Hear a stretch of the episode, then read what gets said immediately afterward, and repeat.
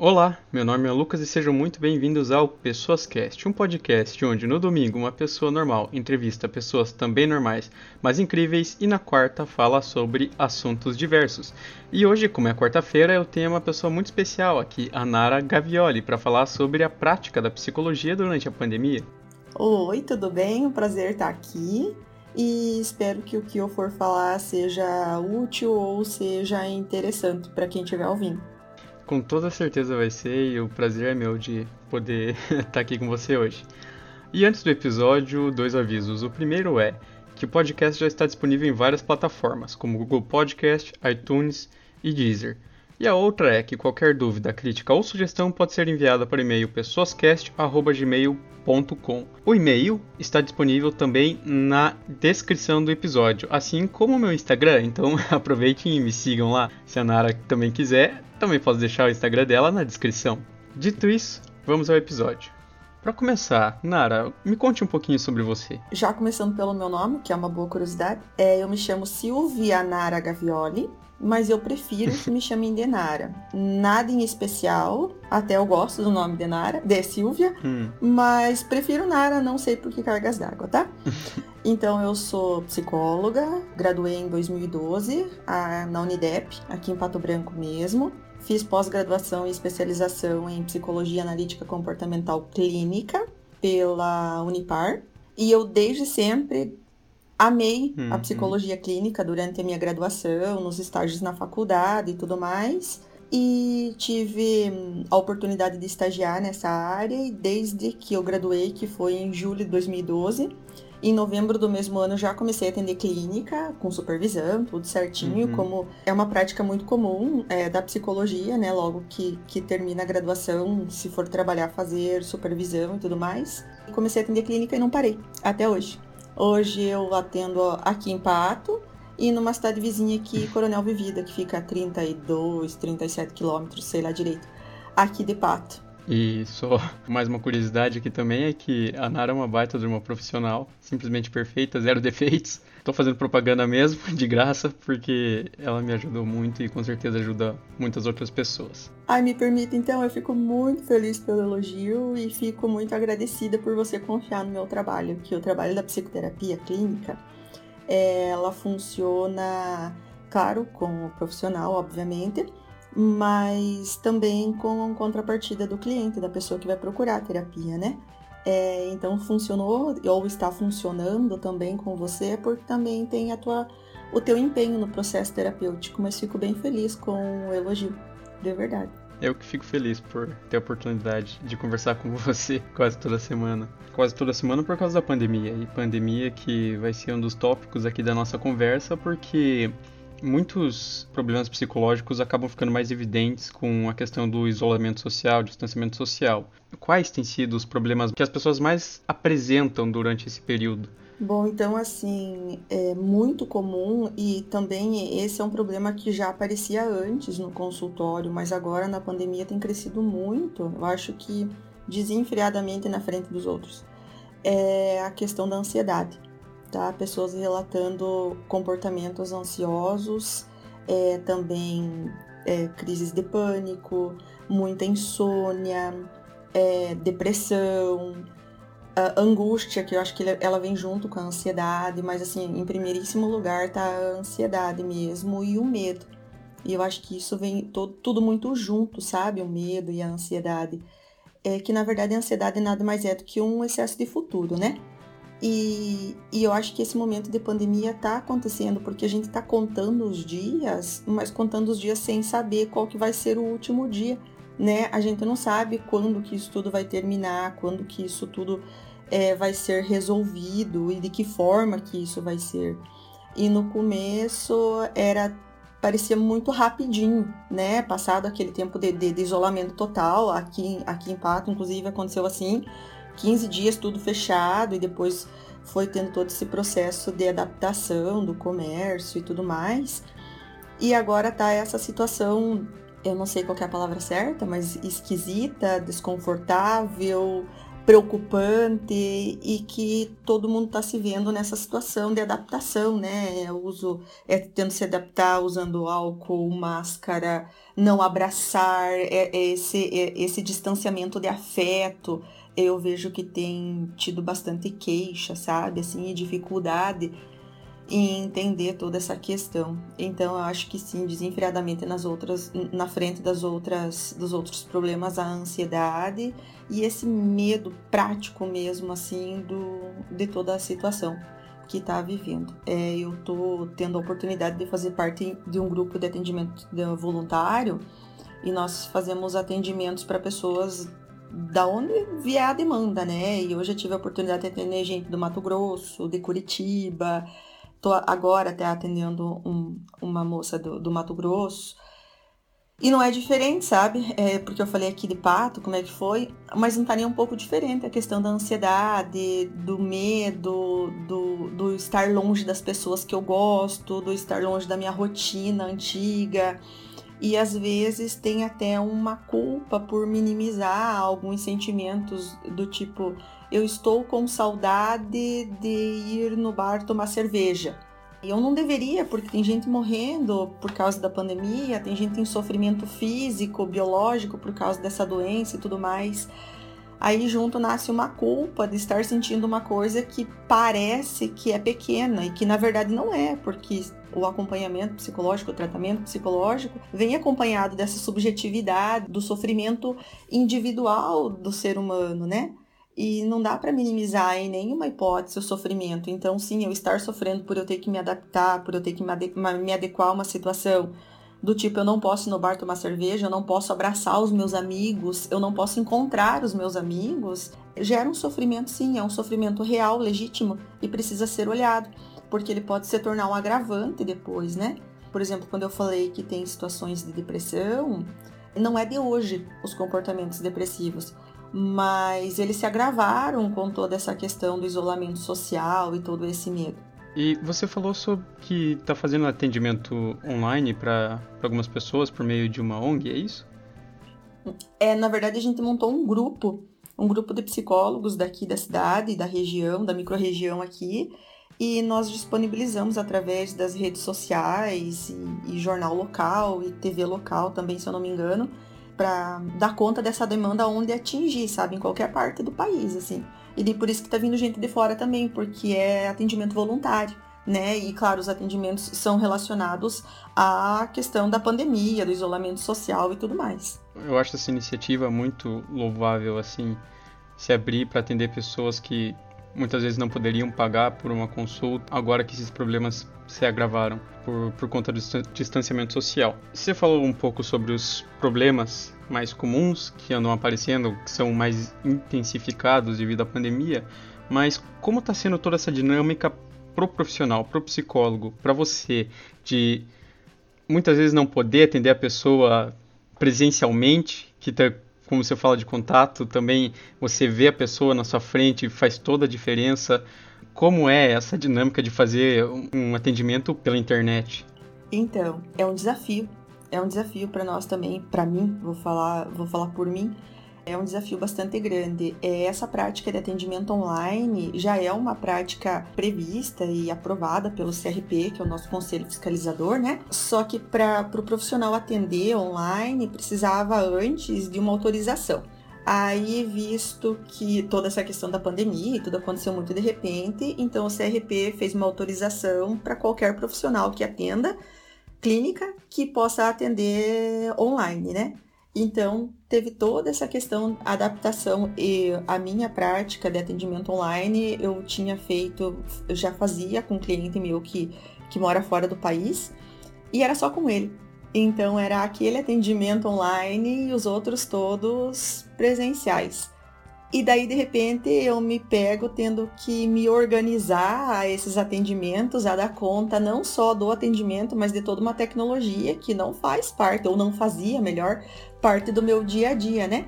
Aí então procurar a melhor plataforma para atendimento, a melhor forma. O atendimento psicológico é todo pautado na questão do sigilo, né? Então procurar um, um eu divido a casa com os meus familiares, então procurar o melhor lugar que garanta o sigilo para o meu cliente é, um, uma câmera legal, um áudio legal, aumentar os megas da internet para dar conta e durante a sessão não travar, aí fazendo o teste das plataformas, né? E é Zoom, e é Skype, e é chamada de vídeo do WhatsApp, e é...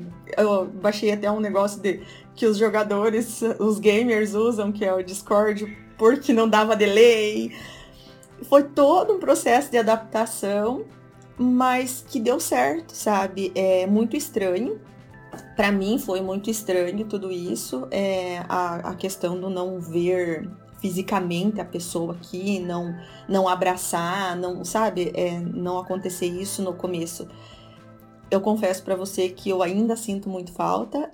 Com alguns atendimentos voltei presenciais, mas alguns bem poucos, a maioria ainda continua online. Tá dando muito certo, tô tendo bons resultados, tô tendo uma procura legal também para os atendimentos mas confesso que para mim não é a mesma coisa. Outro dia eu estava lendo um artigo dizendo que talvez daqui cinco anos 70% dos atendimentos psicológicos serão feitos online.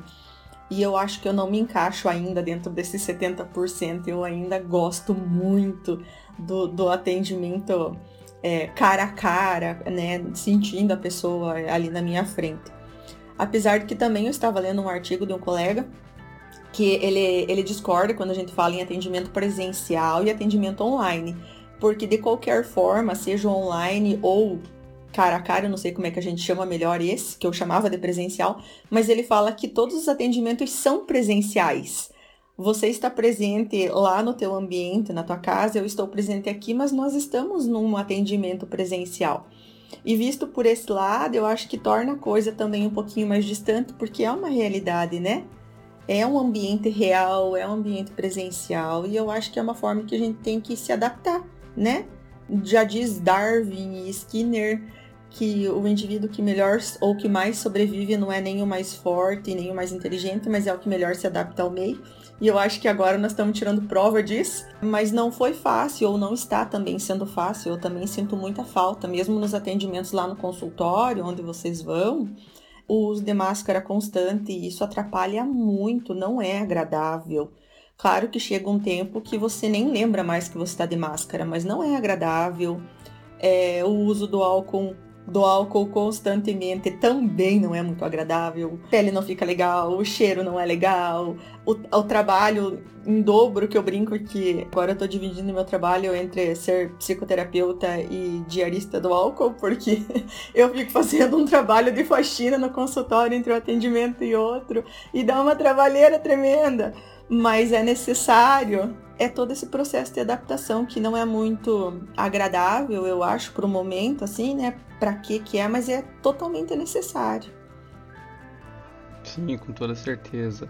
Um, essa questão até de, de fazer virtual os atendimentos, no meu ponto de vista, para mim, o que eu sinto é que às vezes, por mais que tenha toda uma qualidade de vídeo boa, de áudio boa para se assemelhar a estar tá frente a frente com a pessoa, a questão do ambiente também afeta um pouco, porque às vezes até o próprio ambiente que a pessoa está, nesse caso é em casa, o tempo inteiro seja causador de algum dos problemas, gere algum dos problemas e eu pelo menos acabo sentindo um pouco de falta disso. E tu sabe que o fato de eu voltar a fazer alguns atendimentos presenciais no meio da pandemia, né, é justamente por essa queixa que muita gente não se sente à vontade de fazer suas sessões é, das suas casas, de, de, receio que alguém ouça, do desconforto de estar no ambiente casa e não estar no setting terapêutico propriamente, setting terapêutico físico, né? Propriamente ali, é, por essas questões mesmo, de não se sentir à vontade de, de casa fazer suas sessões online. E você tem alguma dica para quem está escutando? Olha, é, tem uma demanda aí que está acontecendo principalmente nas redes sociais, ou é pelas redes sociais que está acontecendo, daquela vida perfeita, né? De fazer contato virtual com as pessoas, de fazer exercício, de comer certo, de cozinhar, de se maquiar, de se vestir legal, tudo muito perfeito para estar tá com uma saúde mental em dia, em casa, né? né, né. Parece fazer muito sentido toda, toda essa propaganda que se tem nas redes sociais, né? Nosso querido e velho Instagram mas eu vejo que isso, de alguma forma, em algumas pessoas, gera um desconforto muito grande, porque não é a realidade delas, né? Muitas vezes os seus afazeres não são glamurosos como é apresentado nas redes sociais, né? O dia a dia. Tu não acorda linda como as blogueirinhas do Instagram estão mostrando e tudo mais.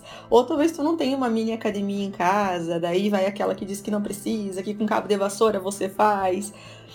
Mas às vezes as pessoas não estão naquela vibe de fazer aquilo tudo e isso acaba produzindo ansiedade nas pessoas. Puxa, eu não tenho essa vida perfeita que está se mostrando que seria adequada. Então, da mesma forma que cuidar do que a gente se alimenta, cuidar do que a gente bebe, cuidar cuidar das notícias que a gente vê, dos canais que a gente está acessando, tudo que entra tudo que vem para nós pode ser tóxico de alguma forma, né? Desde a alimentação até as notícias. Até mesmo essa, essa venda desenfreada de vida perfeita das redes sociais. Então, tomar cuidado com o que a gente está acessando é bastante importante. Mas vem agora em contrapartida de tomar cuidado com essa vida perfeita, também manter o autocuidado é importante.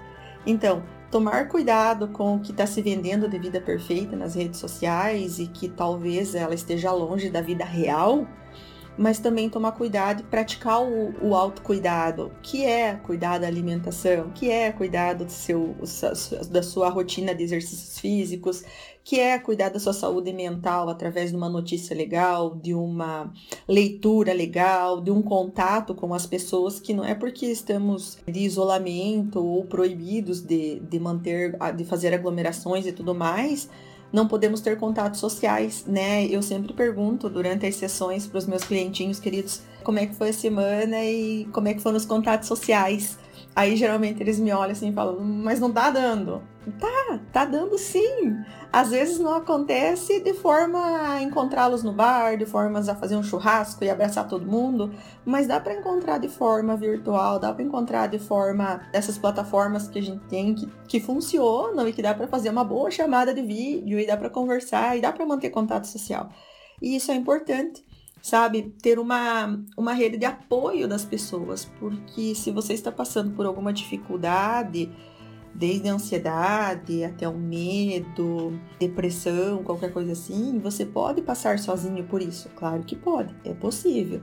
E tu vai se fortalecer. Mas quando você tem o apoio de outras pessoas, isso é muito mais fácil, torna esse enfrentamento muito mais fácil, muito mais possível de acontecer, entende? E depende de nós procurar essas pessoas também, né? E não só esperar que nos procurem. Fazer a contrapartida e procurar. Sim, eu até, eu até lembro que uma vez você disse isso para mim que nas férias, quando, quando eu volto de Curitiba Pato Branco, acaba sendo uma mini quarentena de, de certa forma. E você falou, bom, mas veja, não adianta você ficar esperando as pessoas mandarem mensagem para você ou falarem com você. Por que você não faz isso? Isso, perfeito. E isso é uma dica agora no isolamento social, é uma dica que, que cabe muito, né? Porque o fato de termos que ficar guardado nas nossas casas não significa que eu tenha que me isolar totalmente do mundo. E continuando então com as dicas, assim, outra coisa importante ou interessante é que pelo fato de que agora temos que fazer home office, coisa que antes não acontecia, talvez em boa parte. Sim, sabemos que tem muita gente que já tinha essa prática, né? Mas é, falando de mim, por exemplo, que não fazia parte da minha rotina, é um cuidado também que eu acho que dá para se ter bastante é colocar o horário de trabalho. Porque pelo fato de estarmos trabalhando de casa, às vezes essa, essa questão do horário não delimitado faz com que trabalhamos muito mais do que o natural ou do que o normal trabalharíamos e nós temos que aprender a delimitar. Então, se o meu trabalho vai até tal horário, vai até as 18 horas, por exemplo, então ela vai até as 18 horas. Não é porque eu estou em casa, que eu estou no, no conforto da minha pantufa, talvez, é que eu possa estender e daqui a pouco, quando eu perceber, eu estou trabalhando 12, 13 horas por dia e isso não é saudável, isso não é legal, né? Então, uma dica bastante importante é delimitar o horário de trabalho. Eu sei que esse processo de adaptação exigiu de boa parte das pessoas, assim, dessa nova configuração de, de trabalho home office, um aprendizado com as redes sociais, com essa tecnologia toda e demandou muito mais trabalho, né? Eu vejo, eu atendo alguns professores e eu, e eu sinto essa queixa deles bastante de que, puxa, antes eu preparava minha aula, ia para a escola, dava aula e voltava para casa, né? E sim, tinha trabalho em casa, mas muito menos do que, ter, do que dar conta de tudo isso, assim, eu, eu, tenho até uma prof que ela brinca que ela virou uma youtuber e depois que passar a pandemia ela vai largar a escola e vai só virar se dedicar ao YouTube. Mas é, isso exigiu muito, mas agora que eu acho que as coisas já estão encaminhando e que já aprendemos a lidar de certa forma com êxito nas redes sociais ou, ou com toda a tecnologia, é delimitar o tempo de trabalho. Isso é bem importante. E outra coisa também para aquele povo que talvez não consiga fazer o home office esteja em casa e talvez esteja com o tempo ocioso, que bom, tá? Tempo ocioso não é problema. É, porque nessa nossa, nossa vida de que exige que sejamos produtivos o tempo todo, se nós não estivermos produzindo, não tá legal e nananã, também não é assim, tá? Tempo ocioso é importante. O fazer nada é tão importante quanto trabalhar. Claro que o fazer nada para sempre é um problema mas o fazer nada temporariamente, tudo bem também. E legal para retomar, às vezes, algum projeto antigo que eu tinha, uma vontade de desenvolver alguma habilidade, aprender a tocar um instrumento musical. Eu tenho alguns clientes que estão começaram pelo ukulele, porque, segundo eles, não é um instrumento tão difícil para tocar, mas tá tão bacana, sabe? É, ver eles desenvolver essa habilidade que tinha uma vontade, mas não Gravar um podcast. Um podcast, por exemplo, um, um virar um digital influencer, um youtuber. Eu, eu tô gostando muito dessas habilidades dos meus clientes, assim, sabe? E fica uma dica também para quem tá em casa. Desenvolve uma nova habilidade, é, aprenda a fazer uma coisa diferente, mas sem a pressão de que é necessário ter que fazer isso. Eu faço isso porque isso me faz bem, eu faço isso porque se tornou um hobby, entende? Porque me desafia e eu gosto de desafios, porque eu sou tímido e eu gosto de lidar com isso, ou eu preciso lidar com isso, ou simplesmente porque é um hobby. Comecei a pintar, sei lá, sabe, projetos novos, assim, é bastante, é bem, são bem-vindos, assim, né, nesse momento. Mas frisando que o tempo ocioso também faz bem, ele não é um problema. Sim, a questão do, do hobby até, por mais que seja só um hobby, se você mais para frente decidir não continuar, ou se não der certo, ou se não gostar, acaba sendo um aprendizado pro, pro futuro. Porque até a própria questão do podcast, para mim é um hobby, eu gosto de editar, eu gosto de ficar aqui falando. Mas uma coisa muito importante pro meu futuro profissional é que eu, vou, eu tenho que aprender a falar melhor, me expor, me expor melhor. E gravar os áudios e depois editar eles, me escutar falando, me fez perceber muita coisa que eu não percebia. Por exemplo, falar muito é ou a ou travar muito. Isso é uma coisa que eu estou conseguindo evoluir por conta do próprio podcast. Qualquer hobby, por mais simples que seja, pode acabar trazendo algum aprendizado ou evolução pessoal. Exatamente. Quando eu falo desenvolver habilidade, é bem nesse olhar mesmo, Lucas, perfeito que você coloca, sabe? E o meu coração aqui pula de alegria de escutar você contar isso. Porque é isso, desenvolver novas habilidades. Não significa que, ah, eu vou fazer um canal no YouTube e vou colocar as minhas músicas que eu tô tocando, por exemplo. É, não significa que eu vou virar um youtuber, que eu vou ganhar dinheiro com isso, ou que eu vou virar um cantor.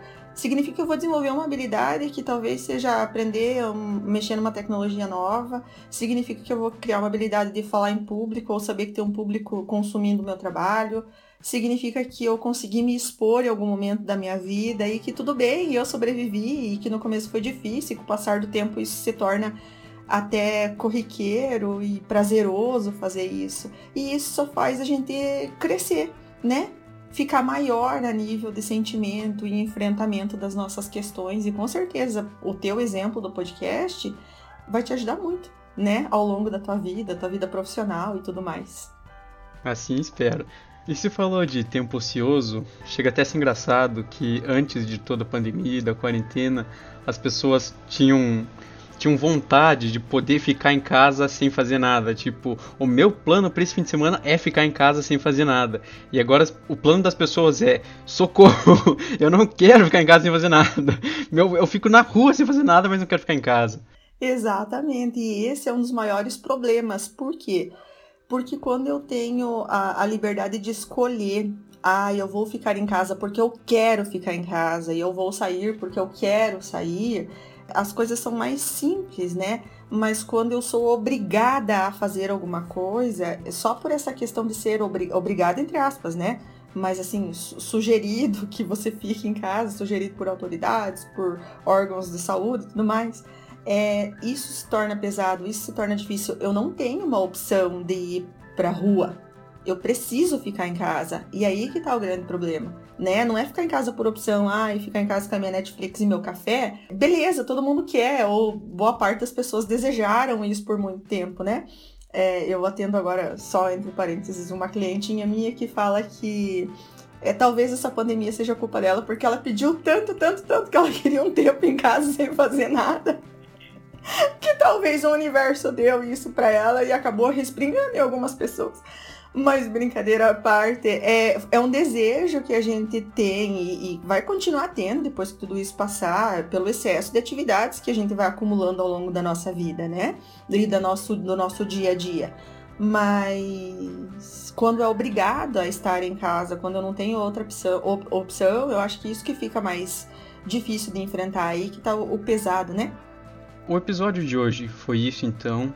Foi uma conversa muito interessante como eu falei no começo, a Nara é uma psicóloga maravilhosa, uma pessoa maravilhosa, tem, como as pessoas falam, zero defeitos. E queria agradecer muito você a ter aceitado participar aqui, muito mesmo. E é isso. Tem alguma mensagem final? Primeiro, eu fico muito feliz pelo convite.